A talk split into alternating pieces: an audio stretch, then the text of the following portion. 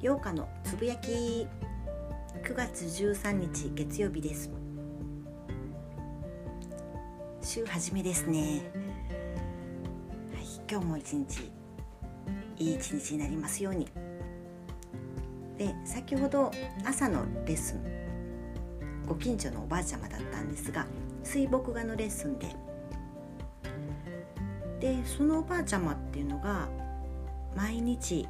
5分から10分。はがきサイズの、えー、和紙にかわいいねキャラクターといいますかお地蔵様の絵を描くんですね。大きく丸を描いて眉毛目口鼻を描いてでこうにっこり笑った笑顔のお地蔵様の絵なんですけどで仕上げに、えー、ご自分でご使用の頬紅をポンポンとパステル状に、えー、ほっぺたにのっけて本当にニコッと笑える可愛らしい笑顔の絵を描きます。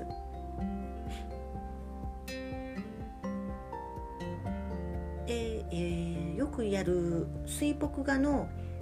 レッスンの中で、いわゆる仏像の絵をなぞるっていう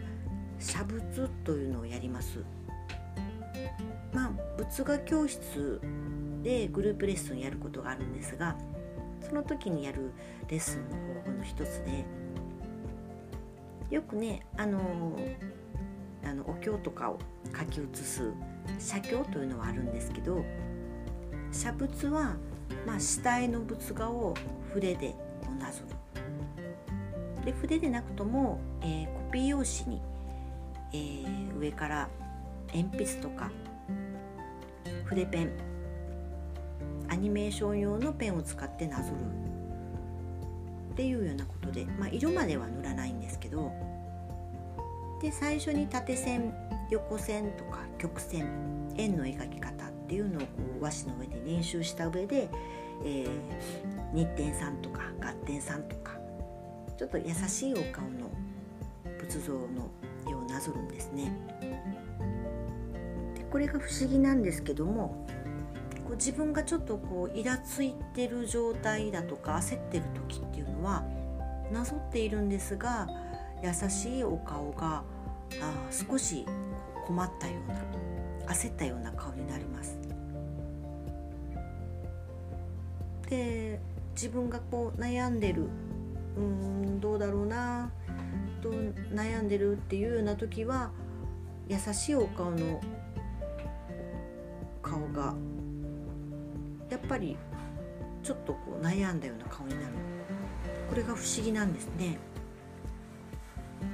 でその逆もあって、まあ、影響を受けるというかイライラしてるあと悩んでる時になぞるとなぞってるうちにだんだんこの日天さんとかの優しい顔に影響されてか心がちょっと落ち着いてくる優しい気持ちになれるっていう作用もあります。ね、大きいサイズのさす書かなくても本当にはがきサイズレベルで、えー、シンプルに線をなぞるリラックスというか癒しの時間といいますか、で忙しい日常生活の中で、えー、5分から10分心がこう一瞬無になれる、まあ、瞑想といいますか落ち着く。そしてまあその絵を描くだけにこう集中する時間っていうのもあってもいいかなと思いました。で描き終わった後はなんだかみんなお顔が優しくなる不思議な時間になりますでまあ本当はあのきちんと墨を吸って心を落ち着かせてで小筆にこうたしなめて筆をたしあの墨をたしなめて、えー、落ち着いて描くのがいいと思いますね。で黒の濃淡もつきますし筆の強弱。でそれを工夫すれば立体的に描くこともできます。あ単に、えー、線の主体をなぞるだけ以外に興味のある仏像の写真を描きやすいサイズに縮小して写真からなぞるというのもいいと思います。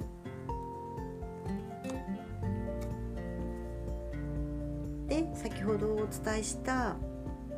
朝のレッスンご近所のおばあちゃま毎日5分から10分そのはがきサイズのお地蔵様の可愛い絵を描くんですね。である日、えー、30枚ほど持ってきてくださいました是非生徒さんに配ってあげてくださいって言って。1枚描いてそれをコピーをたくさん取ったわけではなくって1日5分から10分毎日描いた30枚。同じキャラクターの仏像、まあ、お地蔵様の絵で全部笑顔の絵なんですけどぱり微妙に一枚一枚が全部違う笑顔なんですね。で頬紅でポンポンとパステル調にあしらった頬の色も毎日違うもう見るだけでねちょっとほっこりするんですがでいつもお得意な書で、えー、空いてる場所に「ほ」っその優しい「ほ」という字とその優しい笑顔のお地蔵様の絵。それを30枚いただいたんで、えー、グループレッスンでいつも行ってる、えー、障害者施設の方に行ってお配りしました。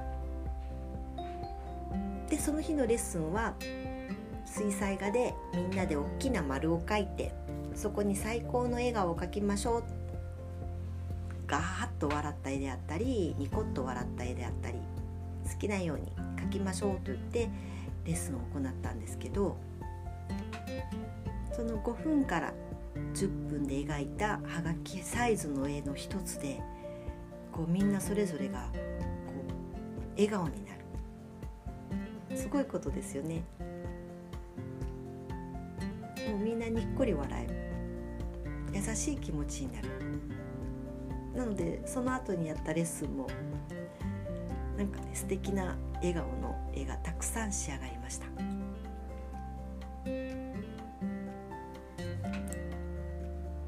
気楽に、え小さいサイズで5分から10分日常の中でもちょっとこう無になる一心不乱にこう絵を描く線を描くっていうのもいいかなと思いますおすすめです、